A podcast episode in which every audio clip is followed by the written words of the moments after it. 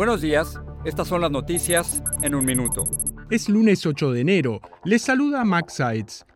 La administración Biden dijo que los cruces ilegales en la frontera sur han caído desde que México aumentó la vigilancia. Según cifras del gobierno, los arrestos por ingresos sin documentos a Estados Unidos desde México cayeron a 2.500 en un día, frente a más de 10.000 registrados durante varias jornadas en diciembre. Las autoridades dijeron que recuperaron una pieza clave en la investigación del desprendimiento de parte del fuselaje de un Boeing MAX 9 de Alaska Airlines que obligó a realizar un aterrizaje de emergencia el viernes. La FAA frenó las operaciones del controvertido 737 MAX 9 en tanto indaga las causas del incidente.